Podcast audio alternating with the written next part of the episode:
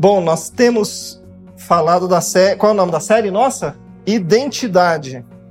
Olha, nós falamos já sobre missão e propósito, falamos sobre é, o palco e bastidores, ou seja, não ficar se comparando com as pessoas, esse hábito da gente ficar se comparando com as pessoas. E aí falamos também sobre as tatuagens interiores, não foi isso? Acho que essa foi a semana passada. E aí eu prometi que hoje nós íamos falar sobre como remover tatuagem interior. Certo? Vamos fazer uma oração? Pai, nos colocamos diante de Ti essa noite e clamamos pela Tua presença.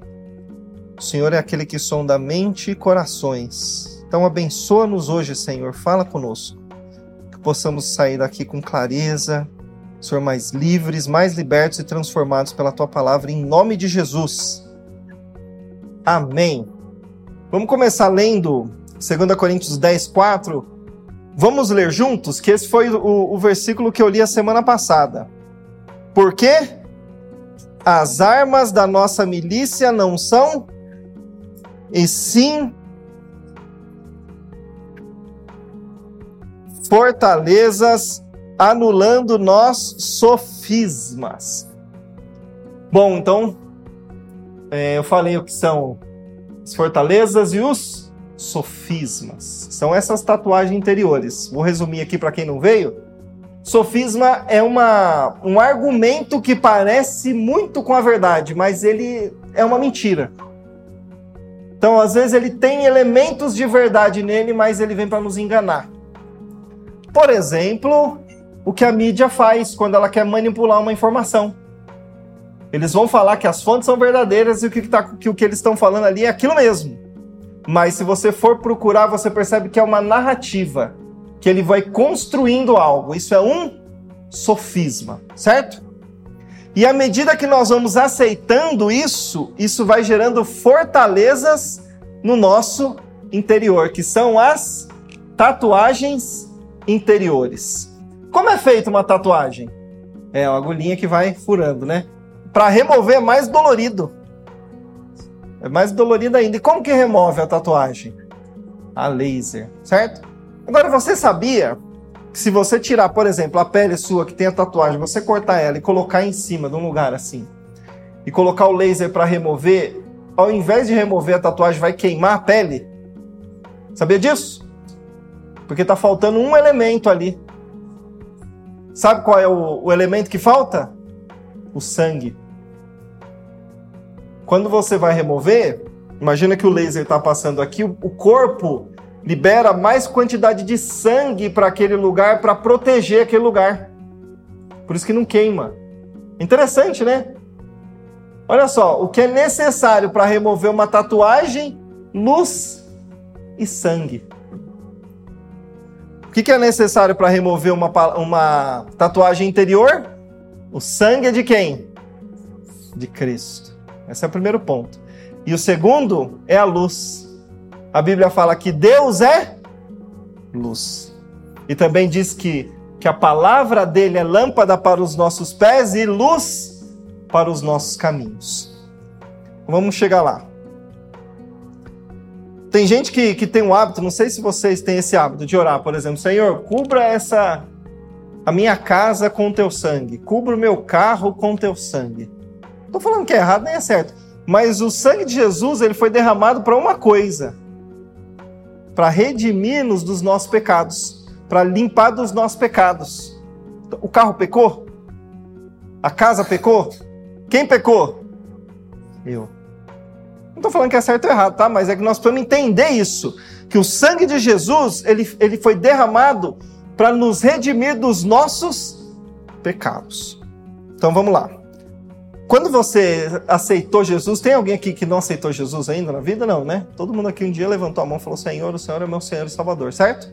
Sim? E você, e, e nessa oração você fala assim: Senhor, me perdoa pelos meus. Isso. Semana passada eu falei disso, sobre a importância de confessar pecado, de estar se limpando. E hoje eu quero falar um pouco mais sobre o arrependimento. E aí vocês vão entender o que isso tem a ver com as tatuagens interiores, tá? O que são as tatuagens interiores? Para quem não entendeu, são as coisas que você acreditou na sua vida. Você ouviu falar, por exemplo, quando você era criança, que você não ia dar certo, você é burro, que você não presta, ou você acredita que não é capaz, você acredita que nada na sua vida dá certo. Isso vão, é, vão formando tatuagens interiores. Você passa a acreditar naquilo e se comportar daquela maneira. Então são as coisas que você ouviu, que você viu, que você viveu, os pensamentos que se repetem na sua cabeça, que você acredita neles e que te limitam. É isso aí. Meu casamento acabou, não dá certo. Ou Wesley pode um dia pensar assim: eu não vou casar, não tem jeito. Não sei, né? Ou a pessoa fala assim: eu nunca vou ganhar dinheiro na vida, não dá. Isso são tatuagens interiores. Ou, por exemplo, ah, não tem jeito, essa igreja aqui não vai passar de, de 200 pessoas. São, são coisas que você crê, isso te limita. E o Senhor Jesus ensinou exatamente o contrário. Ele falou: tudo é possível ao que? Ele falou: algumas coisas são possíveis. Ele falou: metade das coisas são possíveis. O que, que ele falou? Tudo é possível. Então você não pode acreditar nessas coisas que te limitam, porque quem quer te limitar é Satanás. Amém? Então vamos lá, um outro versículo que é bem conhecido, Romanos 12, 2. E não vos conformeis com este século, mas transformai-vos pela renovação da vossa mente, para que experimenteis qual seja a boa, agradável e perfeita vontade de Deus. Todo mundo conhece esse versículo, né? Então, não vos conformeis, a gente sabe, né? Não é não vos conformar, tipo assim, eu não me conformo com esse país, me conformo com esse povo, com esse pecado que está acontecendo, não é isso. Conformar é tomar a forma. Não tome a forma. Então imagina minha esposa que é confeiteira, aí ela tem uma forma em formato de coração que vai fazer um bolo para mim do Dia dos Namorados. Ela vai jogar a massa lá. Como o bolo vai ficar? Coração, ou seja, a massa se conformou, entendeu? Ela tomou aquela forma. Então o que Paulo está dizendo é isso aqui. Não tome a forma desse século. Mas você precisa o quê?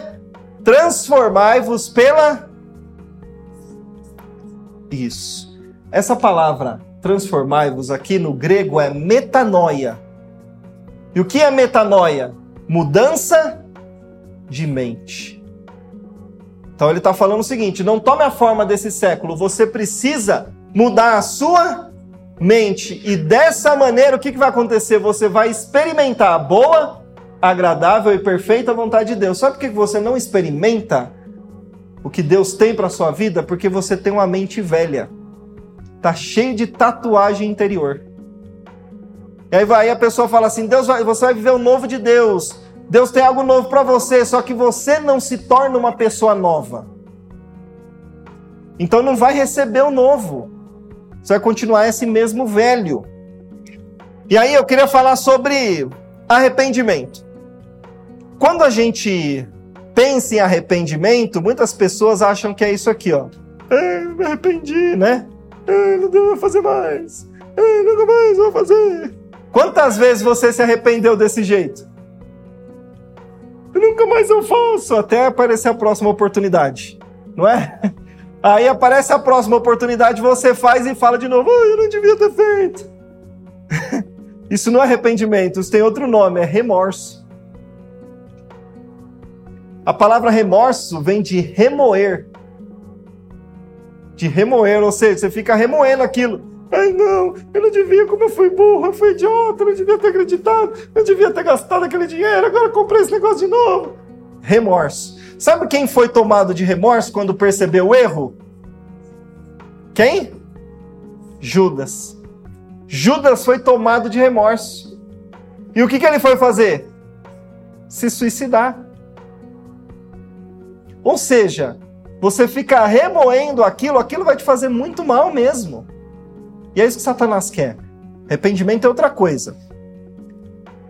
Quando a gente vê arrependimento no hebraico e para a mentalidade dos judeus, é isso aqui, ó. Eu estou indo para essa direção, me arrependi. Agora eu vou para essa aqui. Isso é um arrependimento. Então, por exemplo, um fumante. Ele fala assim: ah, eu parei de. Um ex-fumante, vai. Eu fumei por 15 anos da minha vida. E agora eu parei. Não fumo mais. Faz 10 anos que eu não fumo. Mas aí, ele, em seguida, ele fala assim: Mas eu não me arrependo de ter fumado. Porque eu aprendi isso, aprendi aquilo. Ou seja, ele ele, ele tá confundindo arrependimento com remorso.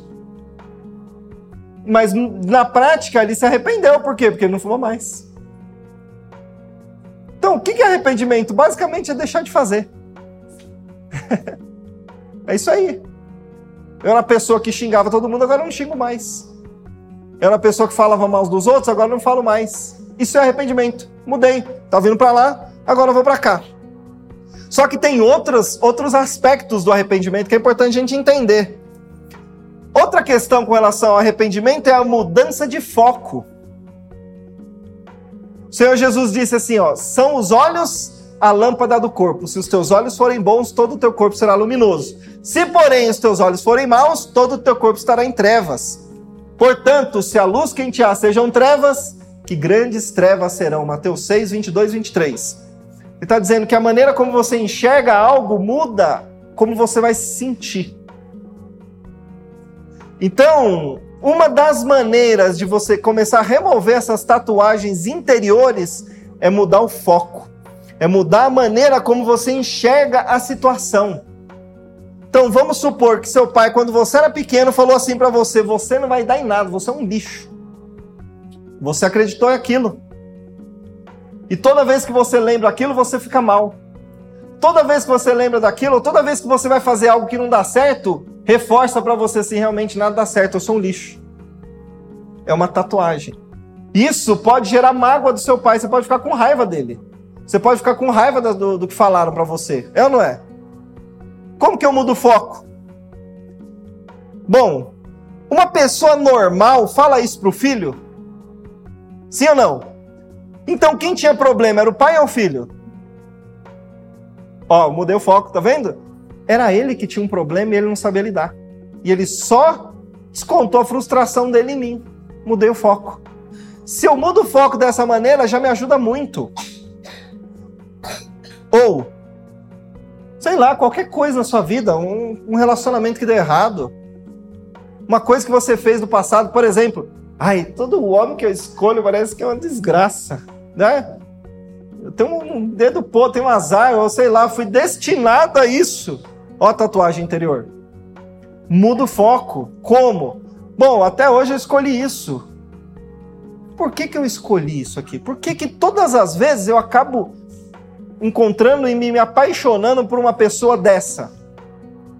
E começo a observar. Observa as características da pessoa, você vai provavelmente vai perceber característica nela em alguém que fez parte da sua vida quando você era pequeno. Você vai perceber que aquela pessoa tem características de um relacionamento que você viu quando era pequeno. E aí, quando era pequeno, você acreditou que relacionamento era aquilo. E aí, quando você vai escolher, o seu cérebro, ele, ele faz você enxergar isso. E ele falou: eu aprendi quando era pequeno, pai bate na mãe. Cresci assim. Tem gente que interpreta isso. E aí a mulher vai lá e escolhe um cara que bate nela. Ou o contrário também. É muito comum isso aí. Aí ela fala: Puxa, fugi de alguém igual meu pai, encontrei alguém igual, só contra gente igual. Quando aprende, você tem que entender que. Na, cadê a, a, a pequenininha? Tá lá atrás com o pastor. Ela tá absorvendo tudo, sabia disso? Ela absorve tudo. Você pensa que ela não tá absorvendo nada, né? Ela tá absorvendo o comportamento, os olhares, respiração, expressão facial, tudo, porque o cérebro dela tá dizendo assim: eu preciso ficar vivo, eu preciso aprender a sobreviver. Então ele absorve. Aí você imagina que no contexto que ela vive, tem um lar disfuncional. Ela não sabe diferenciar se é certo ou errado. Ela acha que aquilo é o normal. Então ela acaba aprendendo aquele comportamento. E lá na frente repete. Então você tem que começar a observar por que, que eu faço o que eu faço. Por que, que eu escolho o que eu escolho? Por que, que eu me comporto da maneira que eu me comporto? Por quê? Você começa a identificar os padrões. E aí, quando você começa a identificar os padrões, é aquilo, né? Uma coisa que estava inconsciente, que você não sabia, você se comportava instintivamente, ela se torna consciente. Aí você percebe, quando você percebe, você consegue mudar. Por isso tem que mudar a maneira de olhar para a sua vida. Se você olhar para a sua vida sempre da mesma maneira, você nunca muda. E por isso que você não experimenta a boa, a perfeita, agradável vontade de Deus. Você precisa ressignificar sua vida. É dar um novo significado para as coisas que aconteceram. Isso também é arrependimento. Porque você cria uma coisa, enxergava de uma maneira, você passa a olhar de outra. Eu vou dar um exemplo da minha vida. Por exemplo, meu pai e minha mãe se separaram, eu tinha três anos de idade. Da idade de Josué, um pouquinho, mais ou menos, mais novo, um pouquinho. E, por coisa da vida, meu pai ficou distante. E quando eu era adolescente, eu queria a morte dele, eu ficar com raiva dele. Porque ele é um cara que me, nunca me deu nada, nunca fez nada. Adolescente, imagina, né? E aí, eu fui levando isso por muito tempo. E aí, depois, um dia eu percebi, eu falei, peraí, eu comecei a conviver, a conversar na cabeça dele, quando eu ia conversar com ele, ele fez o melhor que ele podia. Na cabeça dele, ele tinha me amado, ele tinha me feito as coisas, na cabeça dele. E aí, quando eu entendi isso, eu percebi que o pouco que ele fez foi o melhor que ele podia ter feito. Resolveu meu problema. Nunca mais tive problema com ele. Então, só de mudar o foco de uma situação, entende? Então, às vezes, a gente fica exigindo e preso em algo que a gente não tem o controle. Ah, devia ter sido, devia ter feito, devia, devia, mas não foi, e agora? Você ficar no devia, devia, você não sai do lugar. Então, muda o foco, muda a maneira de enxergar. E não só as questões do passado, mas também o dia a dia. Por exemplo, hoje eu estou passando umas provas porque eu tomei uma decisão de que eu ia entender por que, que eu me irrito fácil. Vocês acreditam que eu me irrito fácil, sim ou não? Não? Tá vendo, amor? Só você, então. Vou começar a brigar aqui agora. Não, é, todo mundo fala assim, não, você é calmo e tal, né? Mas eu sou uma pessoa que se irrita fácil. Eu não transpareço muito, né? Quem tá mais perto percebe. E aí, a, a minha esposa, minha, minha esposa começamos a falar, não, eu vou, eu vou, vou trabalhar nisso aí, vou começar a entender isso aí. Aí começou a ver umas provas que só bênção de Deus, né? Hoje, por exemplo, saí de manhã, fui ligar o carro, o carro não ligou. Eu tinha uma hora e meia para ir no mercado fazer as compras, voltar, trazer umas coisas para ela terminar o pedido que entregar meio-dia. E agora? Numa situação dessa, o que, que o Jefferson ia fazer? Ficar irritado. É. Ia ficar irritado já, ia irritar o meu dia inteiro. Mas, ó, só o fato de eu começar a observar, por isso que é importante você começar a se observar. Eu falo isso bastante aqui, né? Eu percebi que eu já ia entrar por esse caminho. Ui! Aí eu falei, ah. Aí eu lembrei de tudo que eu ensino. Aí eu falei assim, bom, o que, que eu posso fazer para mudar essa situação?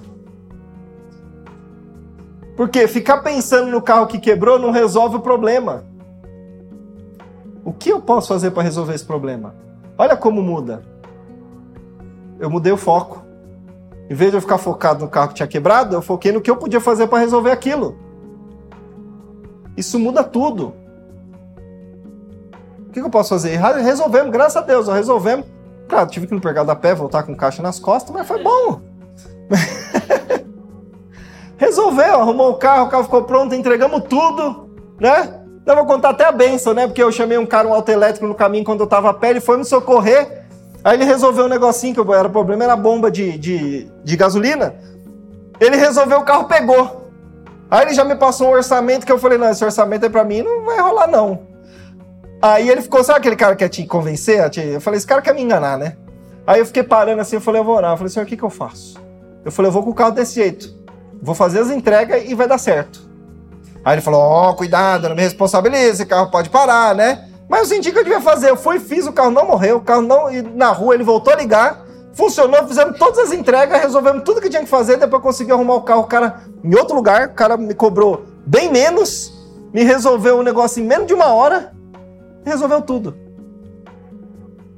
Foi um milagre, não foi? Claro que foi, o carro não estava ligando, ele não parou, ele voltou a ligar. É verdade. É claro que eu não ia arriscar e continuar andando com ele assim, né? Mas Deus faz essas coisas e a gente não se observa. 1 Pedro 1,7 Para que uma vez confirmado o valor da vossa fé, muito mais preciosa do que o ouro perecível, mesmo apurado por fogo, redunde em louvor, glória e honra na revelação de Jesus Cristo. Como o ouro é apurado pelo fogo? Sabe como funciona isso? O ourives pega o ouro e coloca lá numa temperatura altíssima, e aí o ouro vai derretendo, derretendo, as impurezas sobem. E aí ele vem com, com, uma, com uma ferramentinha e raspa aquelas impurezas. Então por isso que é 24 quilates, não sei quantos quilates, isso aí é o nível de pureza do ouro. Então, quanto mais quente, mais a impureza sobe. Só que se esfriar de novo, não resolve o problema, tem que tirar naquele momento. O que, que isso tem a ver com o que eu estou falando? Eu estou falando sobre mudar o foco no momento. Imagina hoje lá que o carro, na hora que eu estava com todas as coisas planejadas, o carro quebra. Para mostrar que eu não tenho controle sobre nada. Ó, minha fé começou a ser provada. Do mesmo jeito que o ouro é provado por fogo. O Senhor levanta o fogo. O Senhor esquenta o negócio para mostrar o quê? A impureza. E a gente esquece disso na hora. A gente acaba olhando muito para os outros. Aí vem, o Senhor mostra quem eu sou, a minha impureza. Só que aí o que acontece? Eu posso reclamar, eu posso xingar, eu posso fazer todas as outras coisas que, que eu, normalmente a gente faz acusa os outros, né? Eu faço um monte de coisa.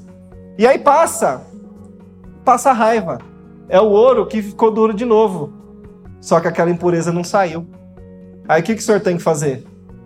Levantar uma outra situação para esquentar, para mostrar de novo aquilo lá. Então, se a gente não aprende a lidar, é o orives ali, ó, que tira aquela impureza. Por isso que nós não somos transformados. A, a Thaís Ó, nós vamos fazer o cachorro quente para os jovens. Tá bom. Pode deixar que eu faça o molho. Beleza. Aí eu venho e trago o molho, todo feliz porque eu quero ajudar. Aí ela chega e fala: Mas eu não falei que o molho era eu para fazer? Olha, o Senhor levantou a impureza para mostrar para ela quem ela é. Só que de quem que ela ficou com raiva? De mim. Por exemplo, chego mais cedo aqui. Normalmente a gente tá aqui, né, nega? Sempre mais cedo. Aí a Milena foi escalada para abrir a igreja. Aí cheguei mais cedo. Aí ela, aí eu venho, ela chega e já está aberto. Em vez dela pensar assim, poxa, graças a Deus, obrigado, ele já abriu. Não, ela fala, por que, que eu saí da minha casa mais cedo para chegar aqui e tá aberto o negócio? Percebe? A gente são esses detalhes que o Senhor pega a gente. E aí na hora que sobe, a gente tem que olhar, opa, por que, que eu fiquei assim? Tá bom, depois eu converso com ele. Falou, pastor, próxima vez que o senhor for chegar mais cedo e souber que eu venho, me dá uma ligada. Porque aí eu não preciso correr com a criança. Pode resolver de outra maneira, não pode? Mas naquele momento, o que apareceu foi a impureza. Então a primeira coisa, é, para eu não olhar para o outro, eu olho para mim. Falo, Senhor, nossa, como eu fico com raiva disso. Logo, tira esse negócio aqui de mim, Senhor. Me purifica, me ajuda. Aí muda a situação. Aí o Senhor não vai precisar levantar outra situação dessa. Agora, se eu não lido, o negócio vai se repetir. Então, eu preciso mudar o foco, certo? Vamos lá, então, arrependimento. Primeiro, mudança de direção. Depois é a mudança de foco. Mudar a maneira como eu enxergo o meu passado, como eu interpreto as coisas que, que aconteceram na minha vida. E também mudar a maneira como eu enxergo as situações que acontecem no dia a dia. Ao invés de reclamar, o que eu posso fazer para resolver? Como eu resolvo esse negócio aqui? O que, o que, que depende de mim que eu posso fazer? O que não depende de mim, Senhor? Cuida. Agora, tem outra parte do arrependimento que é a mudança de mente, é uma mente renovada, que está em, em moda hoje, a reprogramação mental. Isso aqui eu traduzo como desenvolvimento pessoal. Eu já falei isso aqui. O que é desenvolver? Quem lembra? Ninguém, por isso que é importante repetir, né? Se eu compro um queijinho que eu, que eu adoro lá no, no mercado. Vou lá no mercado comprar o queijinho. Ouvido, não vem? No papel filme. E aí eu chego em casa para comer o queijo, o que, que eu preciso fazer? Desenvolver, desenvolver, tirar o que envolve. Então, o que, que é o desenvolvimento pessoal? É tirar aquilo que te envolve. Ao longo da vida, muitas coisas vão sendo inseridas em você. As crenças dos seus pais, as crenças da sua, da sua mãe, a, a, a, a imposição de comportamento pela sociedade, as coisas que você ouve na TV, e isso vai sufocando quem você é. E você tende a se conformar a, ao comportamento dessas pessoas e, a, ao, o, o que a sociedade dita. Eu falei bastante sobre isso na, na mensagem da semana passada, do Palco e Bastidores. Se vocês não lembram, assistam lá no meu canal no YouTube. Ficar fica, fica se comparando essas coisas, então você precisa se desenvolver, tirar essas coisas. Encontrar quem realmente você é. E para isso você precisa se, se auto-observar, se entender. Por que eu sinto o que eu estou sentindo? Por que eu penso o que eu estou pensando? Será que vale a pena eu me firmar nessas crenças minhas aqui? É só você entender o seguinte: Pensa comigo, a pessoa gosta de ter razão, não gosta? Quem gosta de ter razão, levanta a mão. Olha, ela até fechou o braço, ó. Eu gosto de ter razão. Eu gosto de ter razão, que eu adoro. Às vezes a gente gosta tanto que quer que o outro se dê mal só para você falar que eu falei. Olha, pensa comigo o seguinte: as suas crenças, a sua maneira de enxergar a vida, a sua maneira de acreditar sobre as coisas, trouxe você no lugar que você está. O resultado que você tem na sua vida é resultado de tudo, de todas as suas razões. aí pensa comigo, quer continuar segurando isso aí que você acredita? Quer continuar pensando, entendeu? Aí por isso que a gente não sai do lugar. É assim, pronto, acabou. Então tá bom, você vai continuar assim. É claro, tem coisa que a gente acredita que pensa que estão certo, ok, tá tudo bem. Mas a gente tem que procurar entender se vale a pena realmente pensar nisso aí, acreditar nisso aí e exigir isso aí. Porque senão você não sai do lugar. Por isso que Paulo fala: transforma a mente, senão você não vai experimentar o que Deus tem para você. Então, essa é outra parte do arrependimento. É mudar, de repente, o que eu sou não está certo, o que eu acredito não é isso. Às vezes eu falo isso aqui, não sei se vocês já ouviram, mas eu vou falar de novo. Por incrível que pareça, você pode estar errado. É. Porque às vezes a gente não pensa no negócio, né? A, a, minha esposa e eu, a gente atende muita gente, atende bastante casal. Aí às vezes a pessoa tá falando um negócio, aí eu falo pra ela depois, eu falo, amor, você percebeu que ele acredita que aquele negócio é aquilo lá. Mas é um absurdo, entendeu? É verdade, você fala, meu Deus, que absurdo que essa pessoa tá pensando. Não se enxerga, é, às vezes a gente fala, você não enxerga, né? Você não se enxerga, não. É, às vezes a gente é convicto tanto de que a nossa opinião, a nossa visão de mundo é a melhor que a gente não consegue enxergar os nossos erros. Por isso que Paulo fala que o Deus desse século cega o entendimento, para que não resplandeça a luz da glória do evangelho de Cristo. Então, é Satanás ele quer fazer isso, é tipo um feitiço, você fica cego. Por isso você tem que se voltar para dentro, para se enxergar. Bom, tudo isso aqui vai remover essas tatuagens que ficaram dentro de você, essas marcas, essas crenças que te limitam, essas coisas que te atrapalham. Agora, tem a mudança de esfera. É um outro passo do arrependimento. Até agora eu falei mudança de direção, mudança de foco, mudança de mente e agora mudança de. Sabe o que, que é? A esfera terrena para a esfera celestial. Vamos ler é, quando, antes de ler, quando João Batista chegou pregando, o que, que ele falava? Para você conseguir entrar na esfera do reino do céu, precisa de arrependimento. E arrependimento é tudo isso que eu falei hoje.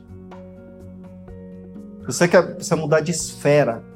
Sabe qual é a esfera que. Uh, eu vou falar uma coisa, sei, acho que vocês. Eu gosto muito de ficção científica, né? O portal para outra dimensão. Para mim, o, o, é, o mundo espiritual é uma outra dimensão. Talvez esteja até aqui uma outra dimensão. E existe uma chave que muda, que faz você entrar nessa outra dimensão, é a fé. A fé é a chave que te leva para outra dimensão, que faz você experimentar o sobrenatural. Só que antes disso vem o arrependimento. Quem lembra de Romanos 7? O que, que Paulo fala em Romanos 7? Vocês lembram? Paulo fala Romanos 7, porque eu nem compreendo o meu modo de agir. Lembra disso? Porque eu não faço o bem que eu quero, mas o mal que eu detesto. Eu tento fazer o bem, mas acabo vendo que tem uma lei, que é a lei do pecado, que me leva a lei do pecado e da morte. Lembra disso? Aí no final do capítulo ele fala: Desventurado homem que sou, quem me livrará do corpo dessa morte? Ou seja, ele quer mudar daquilo, mas ele acaba voltando para o mesmo lugar. Quem já experimentou isso? Eu tento ganhar dinheiro, não consigo. Eu tento ter um relacionamento bom, não consigo. Eu tento prosperar no ministério, não consigo. Eu tento viver um ciclo, né? Agora eu vou e caio. Paulo experimentou isso, também na luta contra o pecado. Mas aí ele dá a receita. Romanos 8, 1 e 2. Agora, pois, já nenhuma condenação há para os que estão em Cristo Jesus. Vamos lá agora. Porque a lei do Espírito da vida em Cristo Jesus te livrou da lei do pecado e da morte. Isso aqui é incrível. O pecado e a morte é uma lei. Não importa o que você faça, você peca. Porque está na nossa carne. É uma natureza. A gente tem essa tendência, por isso que é mais fácil você ficar olhando para o que é negativo, por isso que é mais fácil você falar mal dos outros, por isso que é mais fácil você... Por isso que a gente dá mais valor para as coisas ruins que aconteceram do que para as coisas boas. É a lei do pecado. Só que ele falou que tem uma lei que sobrepuja essa. Qual é? Do espírito da vida. Imagina o seguinte: o que é a lei da gravidade? Qual que é a lei da gravidade? É isso aqui, não é? Ó. Não, celular. Você acha que eu vou jogar no celular? Ó. Lei da gravidade. Caiu, certo?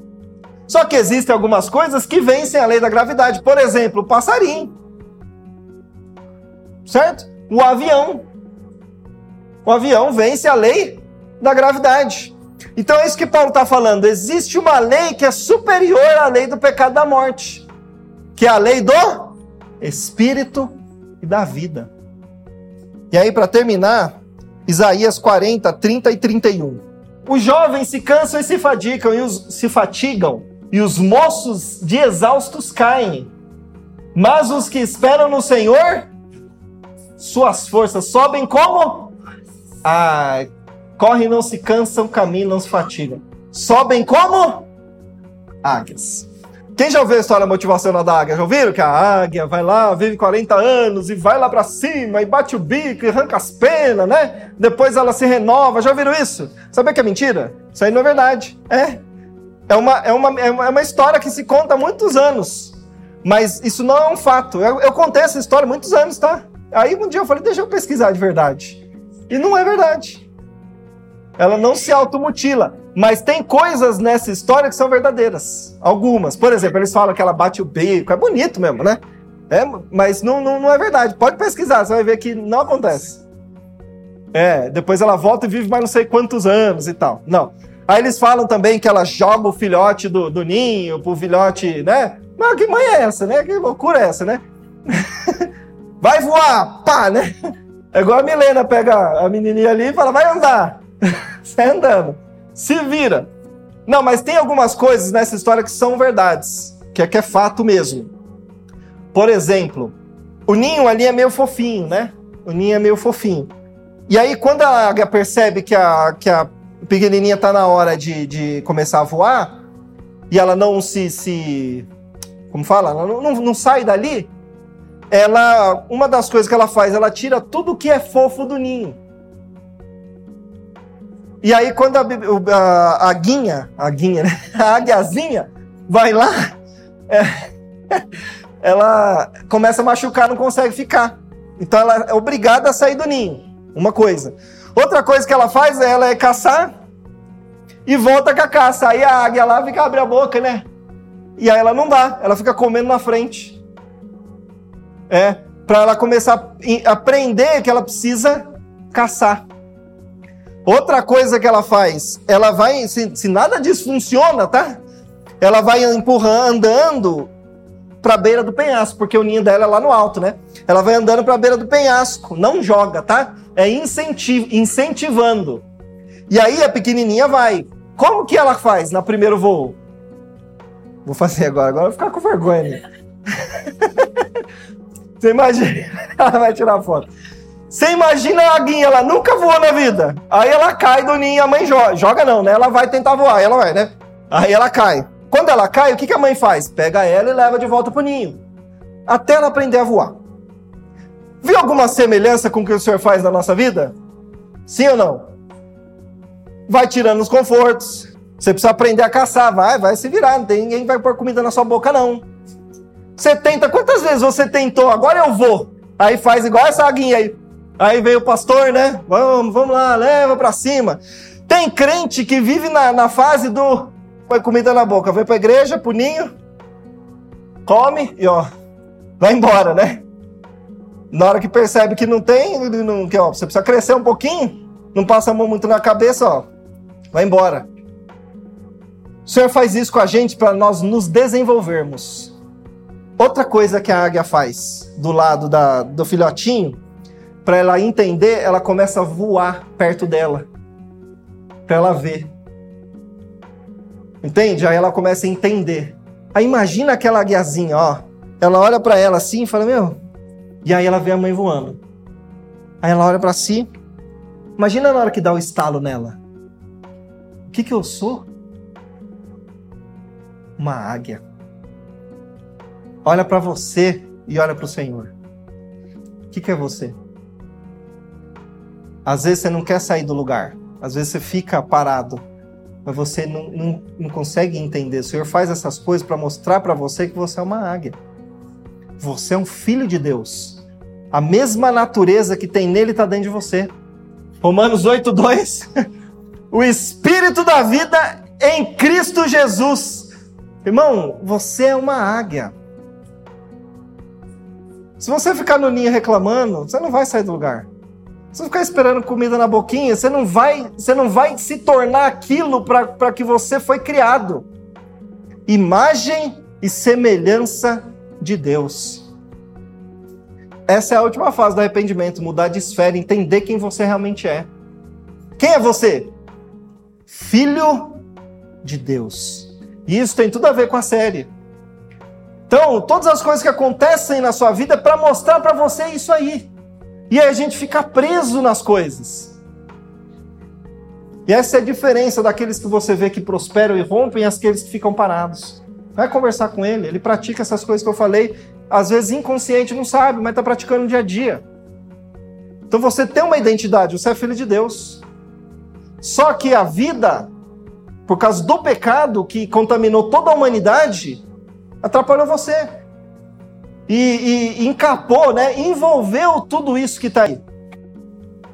Então, se você não fizer o caminho contrário de cavar e tirando, removendo essas coisas, você nunca vai viver. Foi o que Paulo falou. Para você experimentar a boa, perfeita e agradável vontade de Deus, você precisa, ó, renovar a mente. Precisa mudar, entender quem você é. Quem é você? Filho de Deus. Amém? Glória a Deus, era isso que eu queria falar hoje. A próxima mensagem vai ser sobre o efeito que, que, que, as, que as pessoas que vivem conosco geram em nós, tanto familiares, amigos, e nós vamos chegar lá. Amém? Deus abençoe.